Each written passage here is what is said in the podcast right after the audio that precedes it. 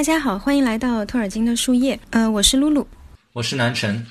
大家好，我是文晶。呃，因为受到疫情的影响，所以说我们这次呢没有办法，就是大家见面一起来录这个节目，所以我们是在各自的家里，然后分别来录的。如果大家听到有某一些非常尴尬而滞后的回应的话，请多多包涵。那么我们这一期呢将会开启一个新的主题，叫托尔金与世界大战。那么在正式开启这个主题之前呢，我们在这边呢要做一个说明，因为呃第一次世界大战作为托尔金生命中极其重要的。一次经历是没有办法在讲到托尔金的人生和创作的时候绕开来说的，但是呢。我们把托尔金和世界大战放在一起说，并不是要说他的作品是战争的隐喻性书写，这个无论是他本人还是小托都是有明确的否定过的。而且呢，托尔金本人是非常讨厌预言这样的一种题材的。但是呢，因为战争作为他生命中的一个重大事件，也是当时时代的一个重大事件，是他人生经验的一部分。在他的书写当中呢，依然是扮演着相当重要的角色的。作为一个作家，就是呃，人和环境和时事和他们的经历。是相互影响以及相互成就的。虽然托尔金自己他是极力反对，就是把作家的个人生活和他们的创作映照啊、对等啊这样的一种研究方式，但是呢，我们不能否认，就是参战的经历对他的创作的影响。他们呢，或者是表现为对战争宏大而残酷的场面的生动描写，或者是表现为对于生和死的一个哲学思考。或者是表现为对爱情啊、友情的一个感性的表达，而且呢，战争这样的一个就是阴影，还是以一种呃该怎么说隐而不显的方式，是一直在影响托尔金的创作的。当然，托尔金自己他其实是除了在二战时期，就是给他的两个儿子写信的时候，就他们在通信中，呃，他会零星的提到自己参战的经历。呃，在这个之外，他自己是没有撰写过任何就是跟他的那个参战经历相关的回忆录啊、自传呐，或者说是相关的文章的。那么，我们在这个新的主题里面呢，我们就会一起来聊一聊第一次世界大战，聊一聊在托老的生命中非常重要的 TCBS 这样的一个友情小团体，来聊聊就是托尔金的军旅生涯。好，那么我们这边呢，就是先简要的说一下第一次世界大战。那当然，第一次世界大战它是不可否认的欧洲的悲剧以及浩劫。第一次世界大战是最终是导致了一千万人的死亡。在这个一千万人当中呢，我这边可以说说一下，就德国，它作为一个战败国，当然它的数据可能更严峻一些。呃，我们在这边可以对比看一下，就是在托尔金参战的那个年龄，就是这个年龄段有多少年轻的士兵是。因战争而丧生的，一八九二年到一八九五年年龄组，在战争爆发时呢，正好是十九到二十二岁之间，那也就是托尔金参战的年龄。他们的人口数量是减少了百分之三十五到百分之三十七，是这样的一个很惊人的数字啊！第一次世界大战，它其实是一个完全可以被。避免的冲突，就是在呃，就我们上历史课都知道嘛，在一九一四年呃六月底，就是那个奥匈帝国的王储在那个费迪南大公被刺杀，到七月底，奥匈帝国向塞尔维亚宣战，以及在这个之后一直到八月份，就是德国向俄国宣战，就是这段时间里面，其实这个几方都有无数次机会，包括国际社会，其实也是有无数次机会可以把这个。或者说这种潜在的战争可能给扼杀掉的，但是呢，因为各种信息的不对称、传递的不及时，嗯，好战者怂恿，然后和平者呢又和平主义者呢又相对来说比较犹豫、比较优柔寡断，又因为各国之间他们有各种协议啊、制约啊这种，以及呢各种民族问题、领土问题掺和在当中。所以说，最终这个大战就还是爆发了。而且呢，英国它本来是唯一一个可以就是选择置身事外的，或者说它本来就它是可以选择我多大程度的参与这个战争，可以最大程度，也可以最小程度。它是一个有选择权的国家。它主要参战的原因还是因为德国在向法国进军的途中，就是。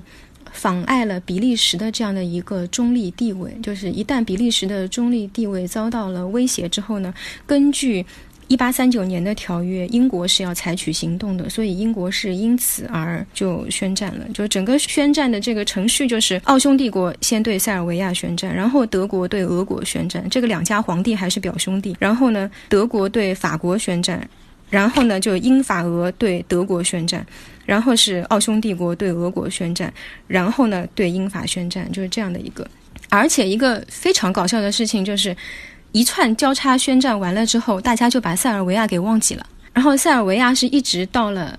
就整整开战开了十四个月之后，才在塞尔维亚这个。国家里面开始打仗了，那么就英国作为本来可以置身事外的这个国家呢，最后还是把整整一代的年轻人都拖进了这样的一场杀戮。那非常不幸的就是，托尔金也是走上战场的这样的一群年轻人之一。当然，用那个用那个谁用拉金的话来说，就是再也没有一代年轻人是像他们这样单纯的了。那我们现在就来。听南城说说，就是当时托尔金参战的这样的一个呃过程吧。呃，其实啊，在一战前的话，英国也好，德国也好，呃，或者他们别的国家也好，他们都在呃宣宣扬一种 propaganda，就是一些政治宣言一样的东西，然后让呃年轻人呃觉得上战场是一种非常。荣幸的事情，或者说是贯彻他们一种骑士精神的一些一些事情。对对，其实大家如果呃有兴趣的话，可以到网上去搜一下。其实很简单，就直接打 propaganda World War One 就可以跳出来很多很多很多很多不一样的海报啊。然后会告诉大家那个时候，哎，各个势力方把敌方比作怎么怎么样的人。呃，其实，在英国有一个。呃，非常特别的海报就是呃圣乔治杀龙的那个海报，上面就把德国人比作了龙，然后把他们英国人比作相当于是圣乔治，相当于你去打德国人就是就是屠龙嘛。然后有一种非常非常就是等于说很夸张的一种一种形式，把他们的一些战争等于说是 chivalry 骑士骑士精神化了，然后很多很多的年轻人都非常盲目的应该说。参与到那个战争里面，大家如果有看过呃彼得杰克逊拍的那个，嗯，他们未曾变老这个这个片子啊，它其实一开始的时候，它是分了战前、战中、战后那样一个顺序在拍的。一开始战前的时候，呃，会有很多的那种很愉悦的那种感觉，好像在渲染一种非常激进的，或者是很让人兴奋的一种。一种崇高也好，或者是一种让人必须要加入战争的那种那种激情在里面，好像你不加入战争就会 显得很怎么样？嗯，不合潮流吗？如果不加入战争的话，还是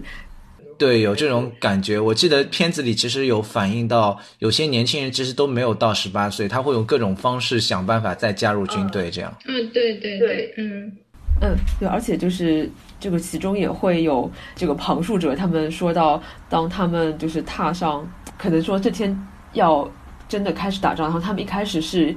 以一种非常兴奋的精神来开始这个战前的一个准备的，包括他们就是在战前可能对战争是一种怀着浪漫的想象，就像你刚才说的，可能是呃觉得这是一种骑士精神，所以他会觉得是一种非常浪漫的，呃，可能是一种男性心中的非常浪漫的事情吧。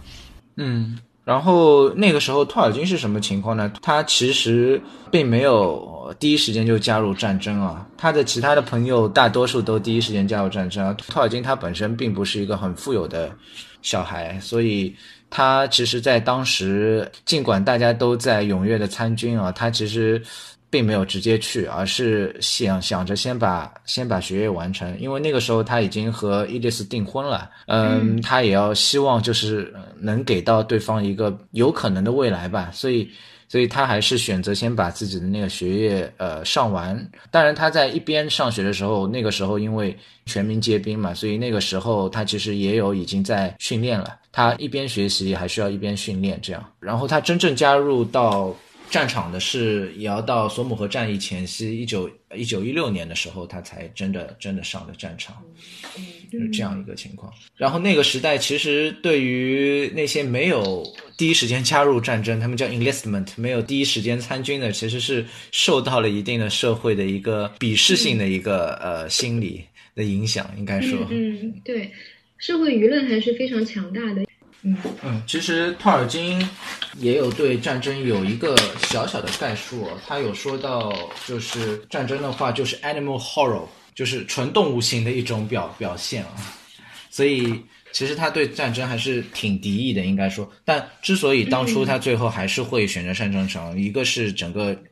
应该说是社会舆论吧，然后还有一个原因和他的自己的一个友情的纽带是分不开的。这就要我们说到，呃，他最早期的几个朋友，他们之前有组建过呃一个社团，叫做 TCBS，嗯，巴洛维茶茶会啊，The Tea Club of Barovian Society。这个巴洛维茶茶会里面的几几位几位人员，大家如果有看过呃去年的那个拖传，其实多少会有点了解啊。Tolkien，然后还有 Christopher Wiseman。还有一个叫 Rob Gelson 以及 G.B. Smith，他们四个人的一个社团。当然，电影中呃其实是为了就是艺术化表达的嘛，所以说只突出了这四个人。其实这 T.C.B.S 这个团体呢，其中还有一些外围成员啊。对对对。然后我可以呃说一下这个呃团体是怎么一步一步走到一起的。托尔金刚开始的时候是在伯明翰当地的一所比较好的学校叫爱德华国王学校读书啊。然后在那边呢，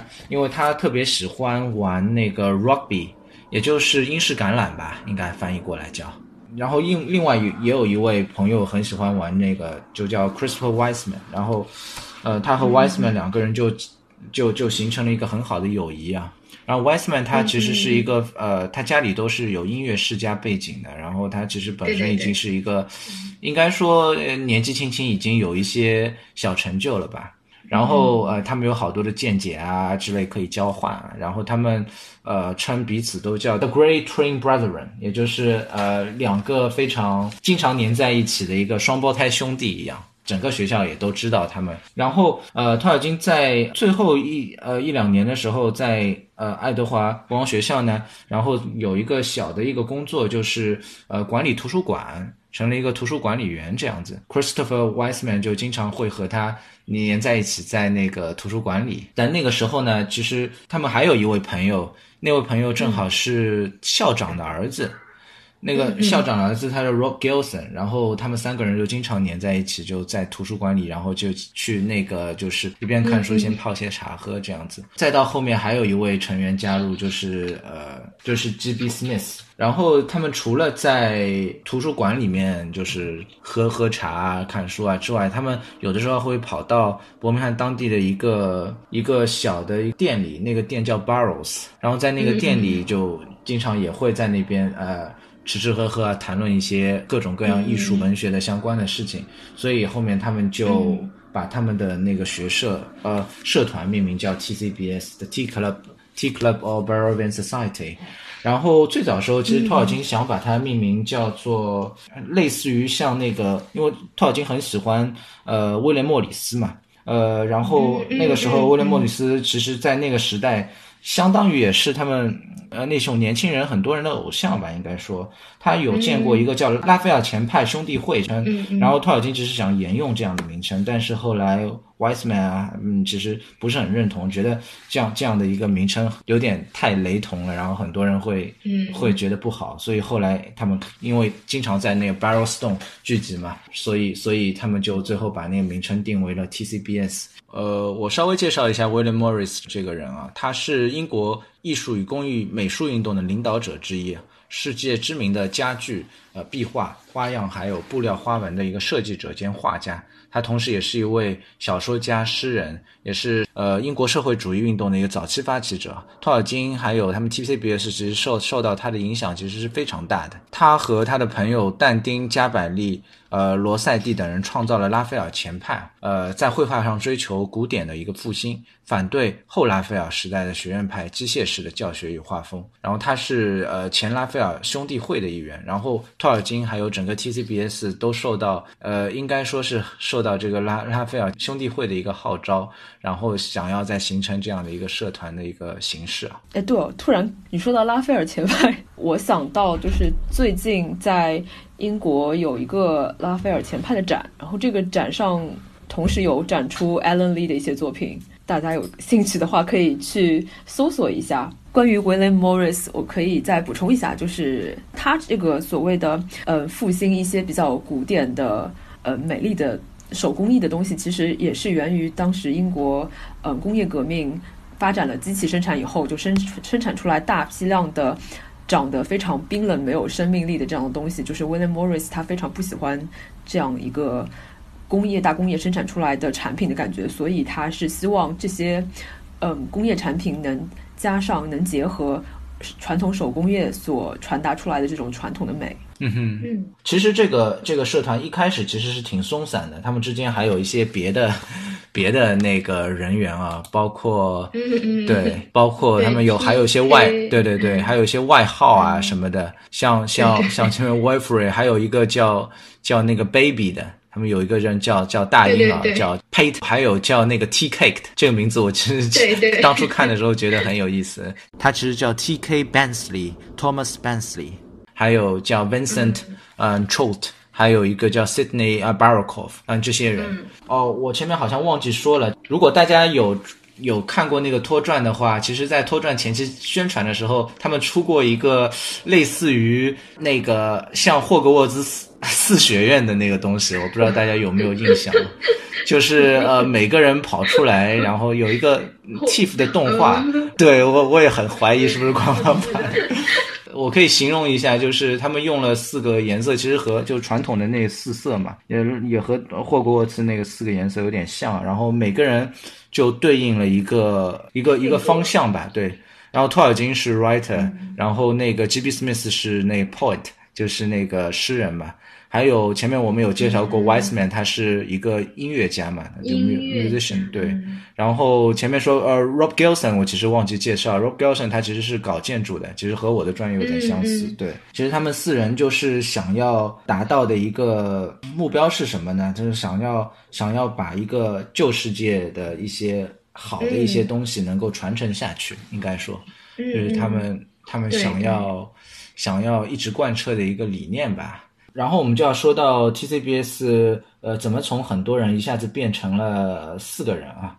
嗯，他们对，其实其他的一些像我们前面说的 Baby 啊，或者前面说到的那 TK 卡那些人，呃，有些其实是带了一定现代主义的那圈反粉性在里面的。然后其实对他们的一个核心理念，其实并不一定特别的融洽，应该说，呃，所以他们在一九一四年的十二月。呃，他们开了一个会，他们把它叫做 The Council of London。对对对，叫伦敦会议。对，伦敦会议，说了很大胆，叫伦敦会议，但其实就是他们 自己的一个自己的一个小聚会啊。然后呢，确认了他们的四人组，然后把其他人都剔除掉了。当然，在这个会议对那个托尔金的影响也特别大。在这个会议之后呢，他写下了，应该说是中土的真正的源头。他写下了那首著名的诗，叫《The Voyage of Orlando the Evening Star》。就是呃，Orlando 夜空中的星的远航。那个时候他还不知道 Orlando 是谁，但他已经把这首诗呃给写下来。整个中土世界的一个开端，应该说，那个时候还不知道中土是什么，还不知道呃，所有后面会形成一个这么庞大的一个历史体系也好，神话体系也好。但那个时候就这首诗已经呃来了，我可以读一下。Uh, Orlando sprang up upon the ocean's cup in the gloom of the mid-world's ring. From the dawn of night, the ray of light leaped over the twilight brim, launching his bark like a silver spark from the golden fading sand. Down the sunlit breast of day's fairy death, he spread upon Westerland. 这首诗里面，它其实呃，就在解释 Orlando 这个人物是谁。Orlando 这个词，其实在古英语里是带有星星的意思的。同时，它的前缀 air，呃，在古英语里其实是和海洋是息息相关的。所以托尔金就想着把星星和海洋联系起来。最后，我们就知道这个人物在中土历史里扮演的角色，就是一个既是一个航海家，到最后成为了天上一个星星。这个概念。一开始就是扎根于这个古英语，也也扎根于这个伦敦会议。他们确定了这 TCBS 的一个理念之后，打开了他想象力的一个盒子吧，应该说奠定了那个整个中土的一个历史的一个开端。后来，呃，我们就可以说到托尔金，因为前面我们也说到他其实是后面才上到战场的嘛。其实他两位朋友 G.B. Smith 和呃 Rob Gelson 是早早他好久就已经在在那个法国参战了。然后托尔金是要到哦要到一六年才。才才去了那个法国战场。嗯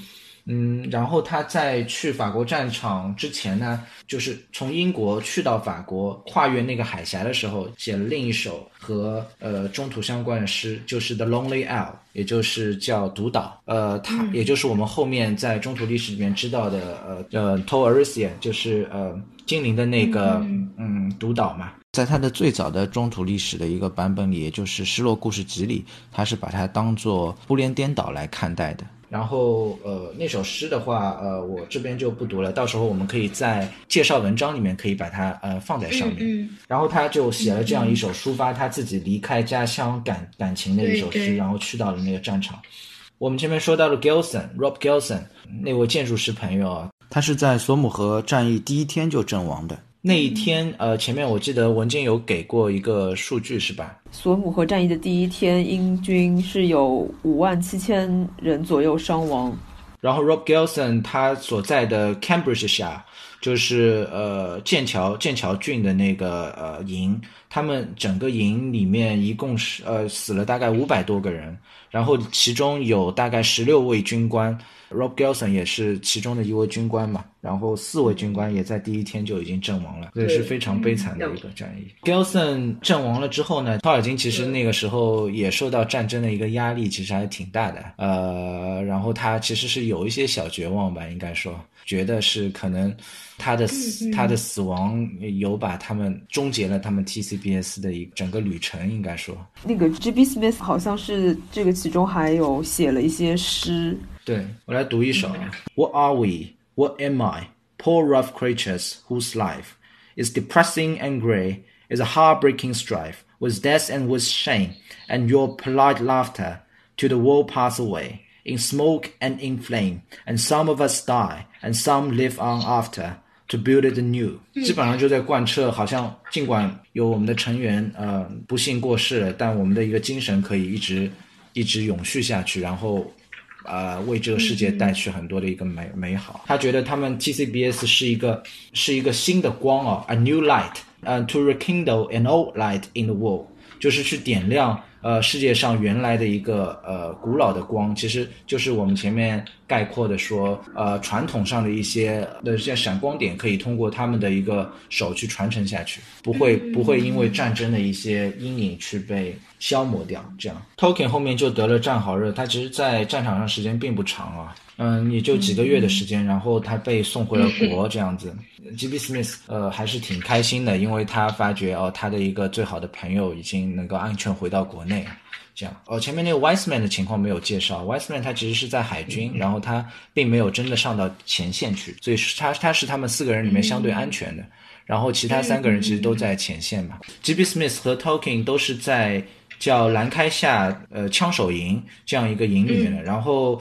Talking 是在第十一营里面的，呃，G.B. Smith 是在另一个，然后他的一个地点是 Shuffle Pole 的一个地方，然后 Shuffle Pole 这个地方它其实是离前线是有一定距离的，所以 Smith 其实到了 Shuffle Pole 之后，其实已经从前线退下来了，那个时候索姆河战役已经发展到后期了，然后他以为可能并没有这么多危险的事情了。那个时候，一九一六年的十二月三号，那个时候他正好在组织，呃，一场他们退下来的呃人员的一场足球比赛，这样。但是不幸，那个时候还是还是发生了意外啊，有有德军的那个炮弹吧，应该说打过来之后。有有一些弹片等于是炸出来，然后炸到了他的一个手臂和臀部这样，然后他其实也不是一下子就就过世了，而是那个弹片其实对他的一个影响，他以为并没有这么厉害啊，他那个时候还觉得是轻伤，还还吸了个烟这样子，写了很多的话给他母亲说没什么大碍这样子，他。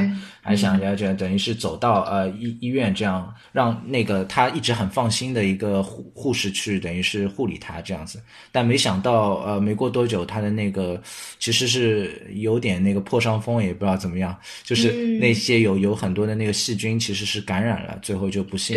不幸呃过世了这样。所以呃 TCBS 里面两位成员都过世了，除此之外，其实他一些外围成员里面也有好几个也都过世了。剩下的其实没有几个人留下来，包括帕尔金到了牛津之后，他其实呃又成立过另一个社团，叫呃 Apollo Stick，这个社团它其实里面有好多位成员都已经过世，所以那个一战下来，托尔金好多好多的好朋友基本上都都离开了呃人世，剩下的只有没几个。我来补充一下，呃，TCBS 这四位成员除了托尔金之外的其他三位成员的一个大概的情况。所以，一九零五年的时候呢，就是 Christopher Wiseman 是第一个和托尔金相遇的成员。Wiseman 他就是一个音乐的爱好者，然后他们可能是一个音乐世家吧。然后当时他的一个创作的一些音乐作品，甚至有入选到卫斯理公会的赞美诗集。嗯，然后后来他是进入了剑桥大学进行学习。TCBS 这个社团中的。第三位成员，也就是托尔金他的第二位好友呢，是 Rob Gilson。然后他们也是在爱德华国王学校的时候认识的。然后 Rob Gilson 是当时校长的儿子。Gilson 呢，他的爱好是写作和绘画，所以他就是对橄榄球这个 运动一向是敬而远之的。他的志向呢是成为一个建筑师。然后他后来是进入了剑桥大学的三一学院。那这个 TCBS 核心成员的最后一位呢是呃 G.B. Smith，然后他是最后加入这个社团的，然后他他的志向是成为一个诗人，他的爱好呢跟托尔金非常的接近，也是对文文学非常感兴趣，比如说呃对叶芝啊，还有威尔士民间传说。后来那个 G.B. Smith 他是进入了牛津的圣体学院，然后这个学院距离托尔金所在的 X 的学院。非常近，所以后来他也，嗯，和托尔金的关系变得越来越密切。刚才南辰说了这么多和 TCBS 成员有关系的故事，那，嗯，TCBS 它的精神以及它的本质到底是什么呢？嗯，在张嘎斯的这本书里呢，他提到，嗯，托尔金所认为的这个 TCBS 社团的精神在于。嗯，TCBS 成员所发出的点点星火，一定能够点燃一束新的亮光，或者在新世界里点燃旧的亮光，效果一样。TCBS 命中注定要用更为直接的方式来证明上帝和真理，即使要让他们其中的成员在这场战争中放弃自己的生命。这就是托尔金他嗯心中对于 TCBS 精神的一个总结。